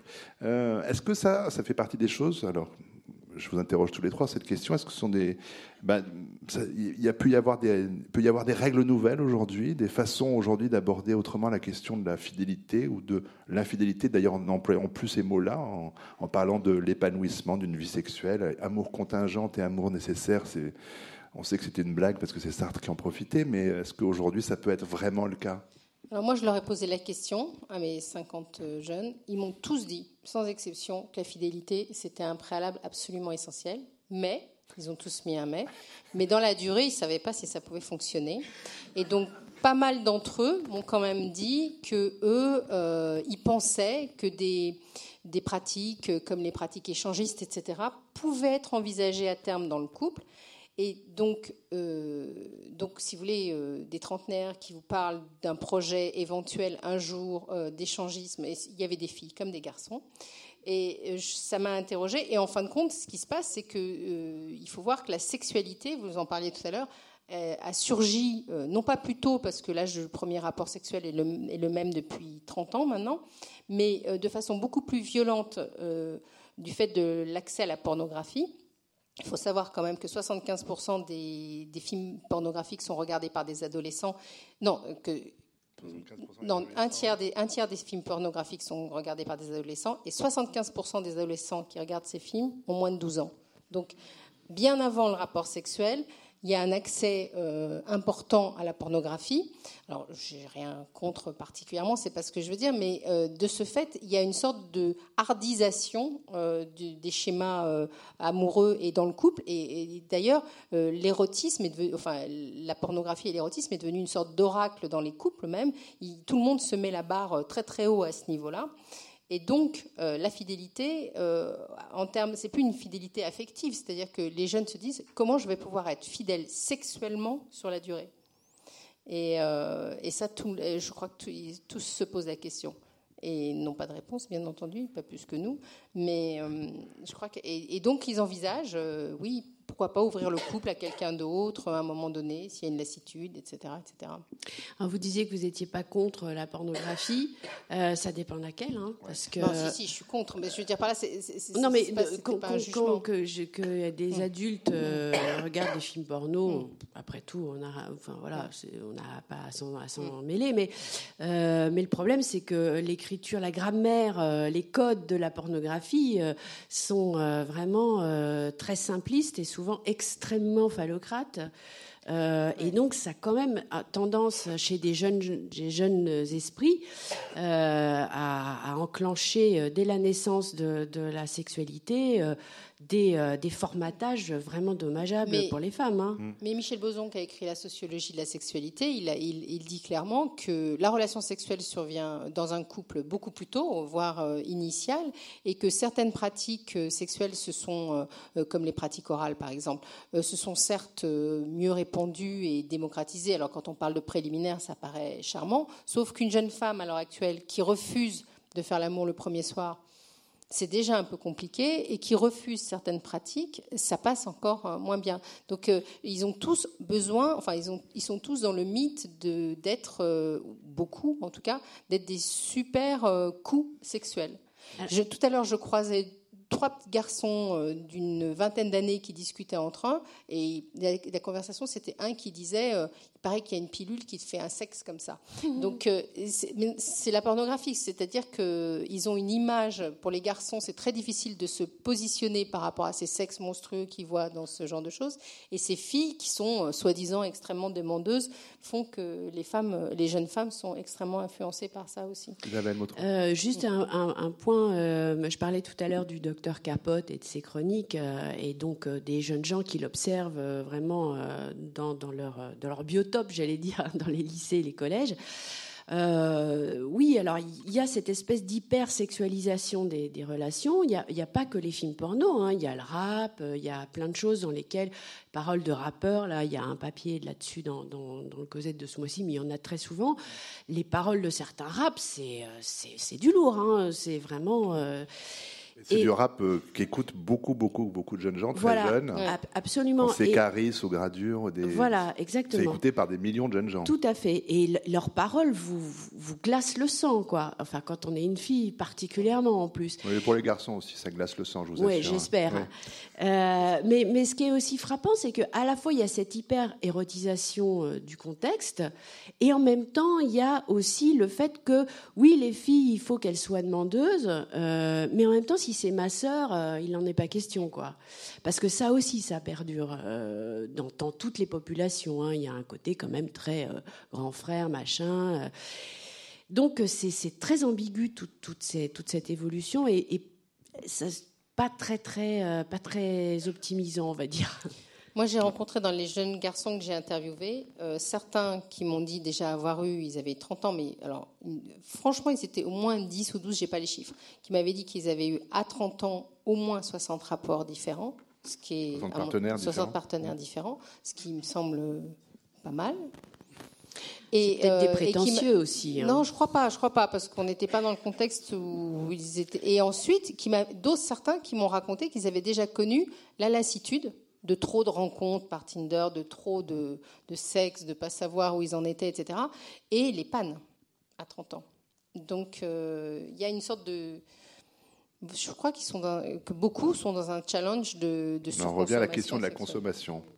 Tout ça pour, en partant de la question de la fidélité dans le couple. Hein. Je, reviens à la question ah initiale euh, que, je, que, je, soumets maintenant à Christophe Giraud. Non, non, mais c'est une parenthèse qui est obligatoire parce qu'elle fait partie effectivement de, du questionnement. Euh, mais voilà. sur, la, sur, la, fidélité, sur la fidélité, je, je, coïncide à savoir que les règles, les règles centrales, c'est on est fidèle, que ce soit sexuellement, mais aussi sentimentalement. C'est d'ailleurs parfois compliqué parce que quand, quand les jeunes, donc pendant la jeunesse, de toute façon, les jeunes ont plusieurs histoires euh, successives. Et donc, lorsqu'on sort d'une histoire successive, euh, d'une histoire qui vient de se terminer, pardon, et qu'on enchaîne sur une nouvelle histoire, on n'est pas forcément, euh, on va dire, totalement détaché des sentiments que l'on éprouve pour un ex. Donc, c'est toujours, toujours très déclaratif finalement. Ni de ses ex sur Facebook. Ni, que ce soit sur Facebook ou dans la réalité. Donc, mais quand même, le, contrat de départ par défaut, c'est fidélité exclusive, sexuelle et sentimentale. Et si jamais on n'est pas conforme au contrat, alors dans ce cas-là, il y aura discussion et euh, probablement euh, rupture. Mais pas toujours. Enfin, il y a de la discussion en tout cas. Euh, il peut y avoir des contrats pour lesquels la clause d'exclusivité sexuelle peut être supprimée. Ça se discute. En fait, parce que finalement, le couple, le couple aujourd'hui, ça se discute. Ça dépend. Pour ajouter une clause, on peut en supprimer certaines. Et donc, il y a certaines jeunes filles qui disent, mais il m'aurait proposé dès le départ d'être un couple libertin, mais euh, en gros, euh, d'accord, donc je, l'aurais fait. Par contre, qu'on soit sur la base d'un contrat, on va dire, de type exclusif, et qu'il aille voir des filles à côté, ça non, parce qu'on s'estime trompé. Et il y a quand même une idée, au moins dans le couple, de symétrie, de traitement symétrique, en, tout cas, entre l'homme et la femme. J'ai rarement, j'ai pas vu en tout cas de contrat qui, euh, qui, enfin, stipule l'asymétrie. Qui stipule une asymétrie de traitement en termes de liberté, euh, liberté sexuelle pour l'un et puis euh, enfermement pour l'autre. Là, je, pense que euh, en termes de modernité, ça, ça, passerait quand même pas très très bien. Oui, mais c'est parce qu'on ne vous le dit pas. Alors, juste cette question, j'en ai plein d'autres, mais je vais laisser la, la place au public, même s'il y a plein de pistes qu'ils exploreront avec vous. Mais euh, quand même, ça, ça, ça, fleurit ces derniers temps. Mais est-ce que c'est juste pour faire vendre du papier? Euh, Le trouble Julie, Julie G, mais à trois, on y va. Euh, rien de changé d'ailleurs, parce que les deux films qui ont 50 ans d'écart finissent tous les deux de la même façon. Hein, ça finit quand même à deux. est-ce que c'est voilà, est-ce que ça Cosette traite-t-il du trouble? Alors, Cosette n'a pas encore traité du trouble, sauf euh, couple à trois, hein, au, travers du, ce néologisme. film, euh, en effet. Euh, ça, ça, ça, ne semble pas être un sujet, je crois a priori. Hein, après, je peux me tromper, je ne sais pas ce qu'en pensent les, nos, éminents. On veut nous faire croire que c'est une tendance. La génération des baby boomers, les post 68 ans, ils ont beaucoup essayé le trouble. Alors, je crois que ça fonctionne peut-être chez certains, mais ça reste de l'ordre de l'exception. Mm. Et si ça avait été un modèle, euh, on l'aurait vu On euh, fleurir et Ça on le saurait. Et, et c'est ça qui est, c'est ça qui est quand même important, c'est que le seul modèle qui, qui perdure, c'est le modèle du couple. Donc, euh, moi, j'y trouve un sens. Enfin, je pense qu'il y a un sens à être ensemble, à réussir. Euh, moi, je trouve que ce qui est très émouvant dans le couple, c'est de réussir à rapprocher au plus proche de nos peaux quelqu'un qui nous est fondamentalement étranger. Euh, il ne s'agit pas d'aimer nos enfants, c'est tellement simple. Il ne s'agit pas d'aimer nos parents, c'est plus compliqué, mais c'est quand même un peu simple. Mais aimer un étranger, c'est la seule occasion qu'on a dans notre vie d'aimer euh, foncièrement quelqu'un qui nous est totalement étranger. C'est pour ça que je le défends d'ailleurs. Mais d'une certaine manière, alors là, c'est pas le trouble, mais euh, euh, en tout cas, le, fait que les familles soient décomposées, recomposées plusieurs fois dans une vie, on peut aussi considérer que c'est une nouvelle façon de, vivre ensemble euh, des couples successifs. Alors voilà, c'est pas c'est pas à trois, on y va, mais c'est à à quatre, à six. On fait des CDD, c'est-à-dire que là où c'était un CDI auparavant, on Voilà, est dans la on fait des politique du CDD. CDD. Sauf que le CDD de la génération des baby boomers, c'était 10 ans, 20 ans, et maintenant les CDD, c'est 3 ans. Alors comme on a 60 ans à vivre de vie affective, faites le calcul, ça fait euh, beaucoup. Moi, Alors, suis- Christophe je suis Giraud, pas puis je donne la parole je au suis pas tout à fait public. d'accord parce que je- forcément on y pense quoi, le CDD ou l'intérim du couple, c'est euh, des jolies images. Moi, je- si, si je devais prendre l'image, je dirais pas CDD parce que les couples qui sont euh, les couples actuels, euh, tous les uns les autres euh, dans cette salle, euh, on ne sait pas si le couple va durer. Il y a toujours cette perspective du on on peut pas savoir si si ça continuera longtemps. Alors, on peut être- on peut avoir des cer- enfin voilà faire des probabilités, mais quand même on n'est pas tout à fait sûr que ça dure longtemps, avoir que ce soit désir. symétrique. Mais que ce soit le désir, que ce soit l'entente, que ce soit. euh, Enfin, il peut y avoir plein de choses différentes. Alors, donc, il y a bien une sorte de contrat, mais c'est un contrat, moi je dirais plutôt à durée indéterminée. C'est-à-dire, c'est jusqu'à ce que, jusqu'à ce que ça ne se fasse plus. Mais le contrat à durée déterminée, il est fixé, c'est au-delà de trois ans, Oui. on arrête C'est vrai, sur les termes, c'est vrai, vous avez raison. Il me semble quand même que le couple, euh, il y a. Enfin, C'est très indéterminé. c'est une clause quand Mais- même, là, pour le coup. Si C'est une durée très ans- indéterminée. Déterminé. La, la clause, Ouais. quand même, c'est dire, enfin, j'ai l'impression que c'est, on reste ensemble tant qu'on est amoureux, comme si l'amour, c'était être amoureux définitivement. Or, c'est tout sauf ça Non, mais l'amour. le vrai, le vrai mot serait le contrat précaire. Ce serait plutôt Voilà, ça, c'est en ça, fait. c'est précaire. Que- ouais, c'est ça. On est tous des intermittents en fait. Ah Non, parce qu'on change pas, d'em- on change pas d'employeur. L'intermittent, il change, il va travailler dans un théâtre, puis il va travailler ailleurs. il va Mais c'est qui l'employeur alors? C'est l'amour? Non, mais je, le- Cupidon. Le propriétaire. pardon, pas l'employeur. L'employé, l'employé Ah, va, bon. va- va travailler, va travailler dans plusieurs théâtres. J'ai pas le sentiment que le qu'on soit aussi. euh, On pourra en discuter. Alors, quelqu'un voudrait vous interroger. Nous avons des micros. Vous levez la main. On vous amène un micro. Si vous n'avez pas de questions, même si vous. Euh, je voulais savoir comment vous qualifiez les couples de confort. J'entends les femmes qui restent avec leur conjoint pour pas perdre une situation matérielle. De confort, c'est joli. Hein Si con- trouvais de confort inconfortable. Mais en ça, c'est pas, ça- je dirais que c'est moins fréquent peut-être que ça n'a été pendant très longtemps où les femmes étaient plus dépendantes économiquement de leurs conjoints. Euh, Aujourd'hui, euh, justement, si on parle d'économie, moi, tout à l'heure, on parlait des, couples monoparentaux ou des femmes seules. Je ne suis pas seule à penser, il y a Eva Illouz aussi qui le pense, que si on laisse développer ça euh, de façon euh, inconsidérée, on va se retrouver face à une nouvelle domination masculine par rapport aux jeunes femmes qui vont se retrouver en charge de leur progéniture, avec, alors à diplôme égal peut-être, elles ne pourront pas obtenir les mêmes postes parce qu'elles n'auront pas la même euh, indépendance, et on pourrait arriver à une autre forme de domination économique, cette fois alors de gens séparés. Là où vous évoquez euh, celles qui restaient à la maison parce qu'elles ne pouvaient pas faire autrement financièrement, bah là, elles, elles seraient séparées et elles seraient encore dominées euh, par, les, par les hommes. Je ne sais pas si j'ai été claire. Madame, Oui, je voulais juste euh, faire remarquer que là, vous parlez, enfin, le, le sujet c'est célibataire ou en couple, et euh, il me semble que le fait que les divorces euh, posent souvent problème, les gens justement ne cherchent pas trop à, se, à vivre maritalement, mais vraiment enfin à se marier, à se marier. puisqu'ils savent qu'un divorce, ça coûte très cher. Et les gens ont peur de ça. Enfin, je pense que la, la- la jeunesse actuelle a très très peur de ça. Il me semble, hein, je ne sais pas si c'est une remarque. La jeunesse actuelle prévoit toujours la sortie. Ça viendrait à plus à personne de se marier sur le régime de la communauté. Immédiatement, votre mère vous dirait Ah, mais non, ma chérie, t'es folle, il faut faire un contrat de mariage. Donc, on prévoit, on, vit dans une société, euh, c'est Badiou qui parle de la société où on est toujours, où on a besoin de s'assurer. De, alors, on se lance dans l'amour, mais alors on veut la ceinture de sécurité, le parachute, etc. Mais enfin, on s'est bien connu, l'amour, c'est comme en avion, ça marche pas dans ces cas-là. Donc, euh, et, vous avez raison. Je pense qu'ils ils ont peur du, divorce. Ils, ont toujours peur. On, prévoit l'échec au départ, au démarrage. Oui, mais c'est normal parce que vu les, beaucoup de femmes ont connu malheureusement. Euh, enfin, à l'heure actuelle, il y a beaucoup de femmes qui sont abandonnées par leur mari, il faut quand même le reconnaître. Et donc, elles savent ce que c'est. C'est souvent les femmes qui. Alors, c'est 60% des femmes qui, en général, demandent la séparation. C'est plus souvent les femmes qui abandonnent les hommes. Oui, mais avec quelle difficulté hein. Oui. C'est vrai qu'il faut du courage. Sur, sur, les, euh, sur ces situations, en fait. Donc, c'est vrai qu'aujourd'hui, dans, dans, dans, la, dans les couples qui commencent, il y a toujours cette idée du ça peut s'arrêter. On n'a plus la certitude du c'est pour la vie. ça, ça s'est mm. vraiment généralisé euh, aujourd'hui. Et il n'y a, a, plus cette certitude-là. Est-ce que ça fait peur? Je ne sais pas. Je ne suis pas sûr. C'est-à-dire, on se protège c'est sûr, mais on se protège. Euh, voilà, quand il y a une situation risquée, ben, on met un casque. Mais euh, en même temps, on y va quand même. on n'arrête pas de faire du vélo parce qu'on est tombé une fois. On n'a plus le vent dans les cheveux. Alors, on n'a plus le vent dans les cheveux. Donc, on se protège un peu. Donc, ça veut dire que les, les, entrées en couple, elles sont plus compliquées. Elles prennent plus de temps. Il faut plus d'assurance.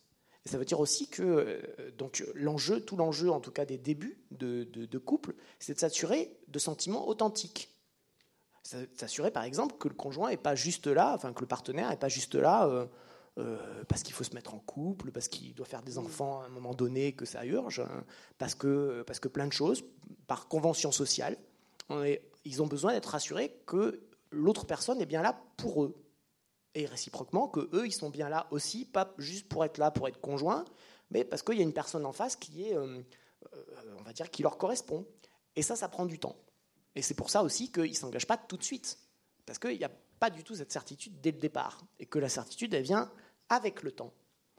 Donc, ça, donc ça prend du temps. Et des, fois, elle ne vient pas, du tout. Des fois, elle vient pas du tout parce qu'on s'est aperçu que finalement, la personne ne convient pas. Donc, l'entrée en couple est quelque chose de vraiment euh, conditionnel, incertain. On se protège, effectivement, mais on y va. Mm. Malgré tout. Euh, monsieur avait le micro. Oui. Euh, est-ce que vous pourriez Bonsoir Est-ce que, est que, vous pourriez dire un petit mot sur les couples, euh, les couples reconstitués? Parce que, euh, bon, se, remettre en couple avec des enfants d'un côté, de l'autre, c'est pas toujours facile. Se, se coltiner l'ado de l'autre, c'est pas forcément non plus simple. Dit comme ça, oui. Euh, oui, et souvent exprimé d'ailleurs comme ça. voilà. Est-ce que vous avez un peut-être aussi d'un point de vue, euh, là je m'adresse peut-être plus aux sociologues de ce côté-là, est-ce que vous avez des, des, études là-dessus qui montrent des tendances Il y a eu beaucoup d'études sur les couples, sur les familles recomposées en fait, euh, euh, dans les années 80-90. suite à la loi de 75 sur le divorce. Donc effectivement, on a constaté une, une augmentation du divorce et des recompositions familiales.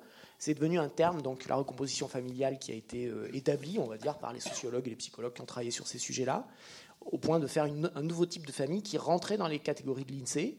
Donc aujourd'hui, on sait que euh, dans l'ensemble des familles, il y a environ 7% de familles recomposées qui, euh, voilà, donc c'est pas énorme, ça augmente un peu, mais pas, pas de façon considérable. Euh, et il y a beaucoup de sociologues qui ont, et de psychologues qui ont étudié bah, le fonctionnement, c'est-à-dire la difficulté d'être un beau-parent, d'être, voilà, d'avoir un statut qui qui, qui pas si institué que ça. alors ça, c'est un, un type de, un type de famille qui, qui, était émergent et qui, a tenu, on va dire, le haut du pavé euh, scientifique pendant, pendant tout un temps. Euh, ça s'est un peu calmé. Il y a nettement moins de, choses comme si le, le, ces formes de famille s'étaient un petit peu euh, routinisées ou en tout cas étaient acceptées. même s'il y a encore beaucoup de débats sur le, on va dire, sur le statut juridique, la reconnaissance de ce qu'un beau-parent peut faire pour, les, pour ses beaux-enfants. Donc, il y a quand même encore des débats. Euh, en revanche, il y a quelque chose qui est peut-être plus... Euh, donc, je, m'écarte un peu de la question, mais quelque chose qui est peut-être plus invisible aujourd'hui, qui est, euh, le, on va dire, le grand nombre de personnes qui, après une séparation, après 45 ans, donc c'est ce sur quoi je travaille actuellement, refont couple, refont une relation, sans cohabiter et euh, sans espoir non plus de cohabiter, c'est-à-dire ils n'ont aucune intention de se remettre ensemble. Et euh, c'est quelque chose qui euh, relève de la conjugalité puisque ce sont des relations stables. On n'est pas dans la consommation, on va dire, sexuelle. Ce sont des relations non cohabitantes et pour lesquelles le conjoint est un partenaire privé, n'a aucune responsabilité sur les enfants de l'autre, parfois sa famille séparée, donc en tout cas tout est séparé. Et euh, c'est une, une, situation qui est euh, généralement euh, très fortement et très ouvertement assumée par les femmes.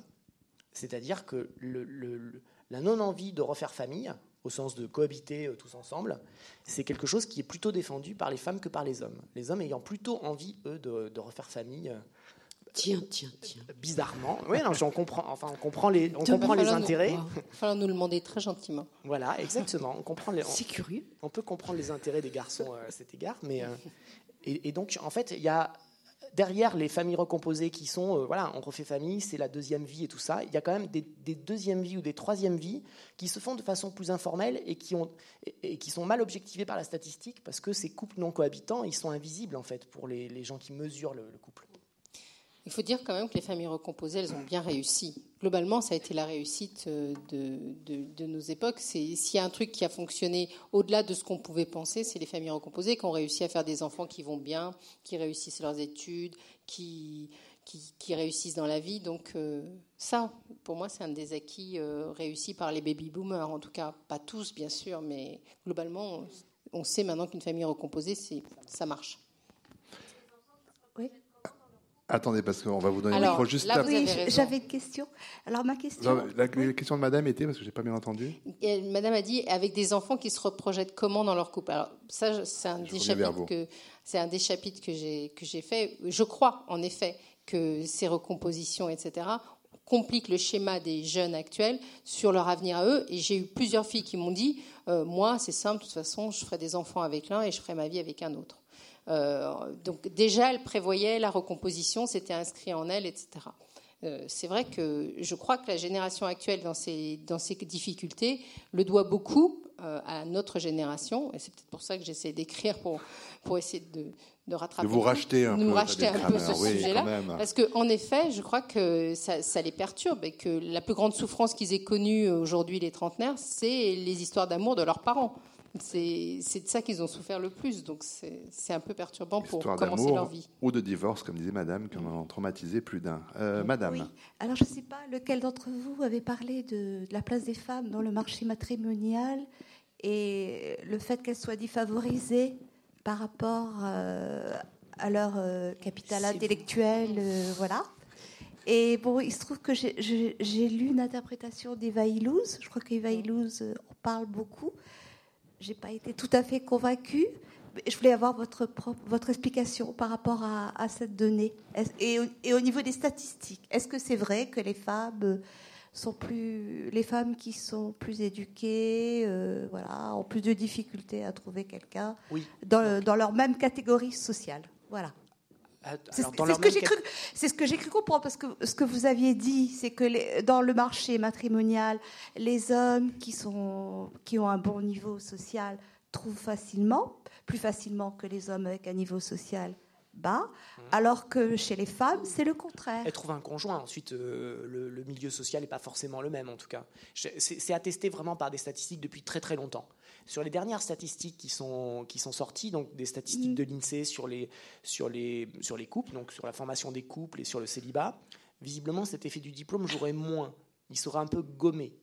Sur le, c'est-à-dire donc euh, ça a été longtemps vrai, ça l'est un petit peu moins aujourd'hui mm-hmm. sur les dernières euh, sur les dernières euh, données du recensement. Donc on, sent, on a moins ce phénomène de femmes diplômées qui se retrouvent plus souvent seules mm-hmm. que les femmes moins diplômés. Donc visiblement, l'effet serait, euh, serait un peu moins sensible qu'il n'était qu'il n'était pas auparavant.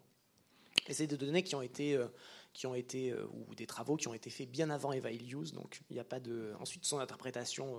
bon, mais je voudrais savoir la, la, la, vôtre, enfin les vôtres. Ah non, celles qui sont communément admises, on va dire, c'est c'est d'abord l'idée que euh, les, femmes euh, qui, qui, ont de, forts diplômes, on va dire, ont euh, des carrières qu'elles essaient donc de, mener à bien, qui sont très exigeantes et qui du coup leur laisse euh, moins de liberté pour des rôles qui sont attendus d'un conjoint, qui seraient des rôles plutôt domestiques. Ah oui Et, euh, oui. On va faire un montage des, On on va faire un montage des commentaires d'Isabelle bout à bout. Hein Non, Ah c'est bon pas tout à fait Oui ça ce que dit Eva Illouz. Non, non, non. Pardon, je- il je faut qu'on prenne d'autres questions, madame. Je, je reprenais Ouais. d'autres travaux, on Voilà. va dire, qui ont été faits sur, dans les années 90 sur ça. Euh, non, je vois que le micro est au fond, je ne sais pas qui l'a, pour qu'il y ait encore plusieurs prises de parole, allez-y. Alors déjà, je voulais relever les couleurs que vous avez mis, les codes couleurs. C'est euh, un peu plus gai pour quand on est en couple et un peu plus pâle et triste quand on est célibataire. Mais bon, c'est Ça montre bien la valorisation du célibat. Je voulais poser cette question-là, mais peut-être que vous y venez. Euh, Alors c'est pas c'est pas ma question. Ma question, elle porte plus sur euh, le fait d'avoir un enfant et euh, ce qui reste après de l'amour lorsqu'on a un enfant. Est-ce qu'on va sacraliser euh, bah, la femme qui nous a donné notre enfant ou est-ce que le, le désir et tout ça s'en va avec justement euh, le fait de- Le désir de qui? D'un homme Non, je sais pas. Non, de l'homme. C'est bien ce que j'entendais la, Oui, la question de mademoiselle. Mais euh, on pourrait la poser des... Alors, bon, c'est un- c'est un- symétriquement, pour le coup, cette question. C'est un sujet, euh, c'est très difficile Non. pour un couple de dépasser, euh, de dépasser le premier enfant. C'est vraiment un, moment difficile dans la plupart des couples, il faut, faut le reconnaître. Et en effet, la femme devient mère et ça peut poser de multiples problèmes. C'est difficile de répondre de façon courte euh, à cette question qui est. Alors voilà. Christophe Giraud veut bien faire Non, une non, réponse je courte. aider, euh, Et Isabelle Motro commentera. Enfin, par un- Oui, ah bon je, vais commenter. Euh, visiblement, il y a deux, il y a deux manières qui, qui semblent avoir été mises, euh, mises en lumière en- dans, dans les travaux de sociologie ou de, de psychologie sur la sur l'après-divorce. C'est euh, donc de façon différente de gérer une remise en couple après divorce. Euh, certains qui euh, essaient d'effacer l'histoire précédente et qui essaient de recommencer à zéro.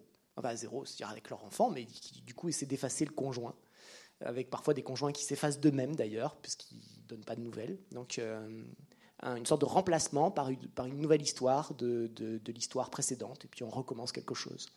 Et euh, il y a d'autres façons de, faire qui sont plutôt dans l'addition, c'est-à-dire euh, on a une première histoire, on l'assume, on a une deuxième histoire, peut avoir de nouveaux enfants avec ce, ce second conjoint, mais euh, le l'ex est présent, euh, intervient, euh, intervient euh, pour les décisions, et donc c'est deux façons visiblement très très euh, dissemblables, différentes aussi en fonction des milieux sociaux, de, de reconstruire sa vie de sa vie de couple. Pour après moi, il n'y a pas de divorce en fait dans ma question. Oui, C'est comment ça survit dans un couple Oui, ça marche. comment- Non, non, je, Non, je parle de mademoiselle divorce. au fond qui demandait comment Oui. on, on passait le cap du premier enfant dans un couple. Est-ce que ça, ça pouvait tuer le couple Alors, C'est ça Euh, la question. Si- dans cette idée-là, il y a deux choses. Du côté de la femme, euh, je crois que beaucoup de femmes euh, choisissent quand même un homme pour être le père de leurs enfants. Mais c'est inconscient, bien entendu. Hein. Je veux pas Oh dire qu'on est. là là là. Je sais bien. Très Mais je- commentaire. mais je crois que dans, dans- dans nos choix, quand même, et chez les jeunes femmes, euh, elles, elles choisissent un- quelqu'un qui peut être le père de leurs enfants.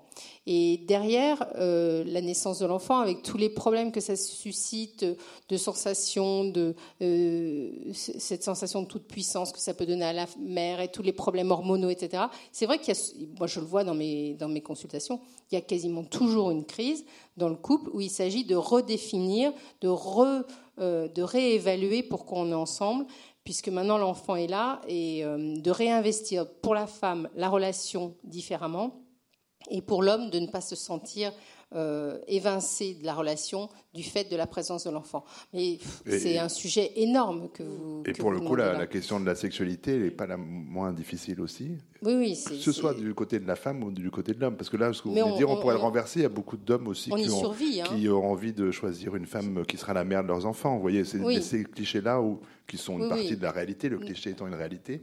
Euh, elle peut être très symétrique, me semble-t-il. hein. Oui, oui, non, euh, non je- moi je suis pas tout à fait d'accord là-dessus. Je pense que bon, les psychanalystes, on ne pense jamais à trop à la symétrie au niveau homme-femme. On, a, on, a, on paraît très vieux jeu, enfin c'est pas vieux jeu, mais euh, on, pense que les situations ne sont pas si, symétriques.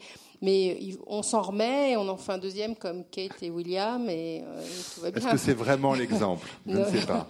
on dépasse. si Je ne sais pas. Que On va tous le suivre couple leur moderne magnifique exemple. Le couple moderne. Christophe, non, je vais pas dire un truc que Christophe Comte a tweeté parce que pour la deuxième fois de sa vie, Kate était au travail. Bon. Oh. Non. Bon, il y a des royalistes, pardon. Excusez-moi. Euh, il y a une main qui s'est levée tout au fond. On a deux minutes. Xenia, s'il vous plaît. Il y a quelqu'un qui lève la main, je ne vois pas. Oui, bonsoir. Euh, vous avez donc euh, expliqué qu'effectivement, euh, tout le monde cadrait au maximum et mettait des clauses avant la mise en couple. Donc ensuite, mise en couple faite, séparation trois ans après. Pourquoi? Parce que moi, j'ai une petite explication, c'est que je pense, ce que j'ai dit tout à l'heure, que la jeune génération, du fait de ne pas avoir eu une sorte d'éducation sur l'amour dans la durée par la génération précédente, euh, pense que être aim- aimé, c'est être amoureux euh, tout le temps. Or, le sentiment amoureux, il, il diminue toujours au bout de trois ans. C'est Beck BD a pas dit grand chose de juste, mais ça, ça il l'a dit très bien. Et euh, je peux contester, moi aussi, ou pas? Et une, une fois que le sentiment amoureux s'estompe, l'aspect, euh, impulsionnel du sentiment amoureux s'estompe, et, ben, et que la routine s'installe, la jeune génération, elle, est paniquée par ce sentiment de routine. Or, moi, je défends que la routine, c'est l'essence de la vie. Que vous soyez seul ou que vous soyez à deux, on passe tous par la routine. Donc, euh, il y a une sorte de dévalorisation de ce sentiment de, de routine. Non, Je m'assure tout à fait, mais c'est pas moi qui débat ce soir. Pourquoi donc, euh, Vous voulez que je m'assurge à votre place? Bah oui, j'attendais. Non, mais moi, je m'assurge tout à fait. La Ah, routine, ça merci. peut être un art de vivre, ça peut être du farnienne, ça peut être plein de choses. Ouais. Bon, C'est là, on la a plus. routine quand même. À, à 19h54, on a guère le temps. Oui, là, ce serait un débat en Ouais. soi. hein. Mais en tout cas, je voulais faire une séance de magie très très courte de 30 secondes peut-être, puisqu'effectivement, on a compris qu'on nous enjoignait à vivre euh, à deux, mais qu'on nous enjoint à rester, à nous enjoint à rester nous-mêmes. Donc c'est vraiment un truc extrêmement paradoxal. Donc vous avez 20 secondes chacun pour nous dire le secret pour qu'un couple dure. Donc c'est Fabienne Kramer qui va ça répondra à la question de Madame. Le secret. Mais du je viens, je de dire, c'est de- de- de d'accepter que la routine euh, soit euh, au contraire le moment où on se rencontre vraiment et en faire un, un art de vivre. Et moi, je, je prône le slow couple. C'est-à-dire euh, donner du temps au couple à la fois au moment de la rencontre, en, en ayant une- en prenant le temps de se rencontrer et d'être exclusif l'un à l'autre, à la fois pour que l'amour se développe et lui donner le temps. Il faut du temps pour que l'amour se développe durablement. Et même au niveau de la rupture, je prends le temps aussi de rompre. Donc voilà. Christophe Giraud, la recette miracle. C'est un peu compliqué, les sociologues donnent rarement de recettes. euh, Non mais là, c'est à vous Voilà, que je parle. une là. exception. Si Ouais. je, je devais parler, euh, euh, donner un conseil euh, personnel, euh, assumé, c'est de, je pense, de laisser l'autre libre, se construire librement, tout en, euh, tout en essayant le plus possible de partager, euh, de partager avec, euh, avec lui. Et Isabelle Motro va conclure. Moi, je crois qu'il faut. Elle qui vit maritalement. Aimer, oui. Aimer, euh, être bienveillant et ne s'attendre à rien. Recommencer tous les jours, comme si c'était le premier jour. C'est l'anti-routine un peu. L'anti-routine, ouais. Bon, allez, je me permets d'adhérer à cette dernière proposition, mais ça ne remet pas en cause la valeur de ce dernier livre, Solo, non solo, et du journal Cosette. Merci à nos intervenants et merci au public venu ce soir, très nombreux. Merci beaucoup. Au revoir.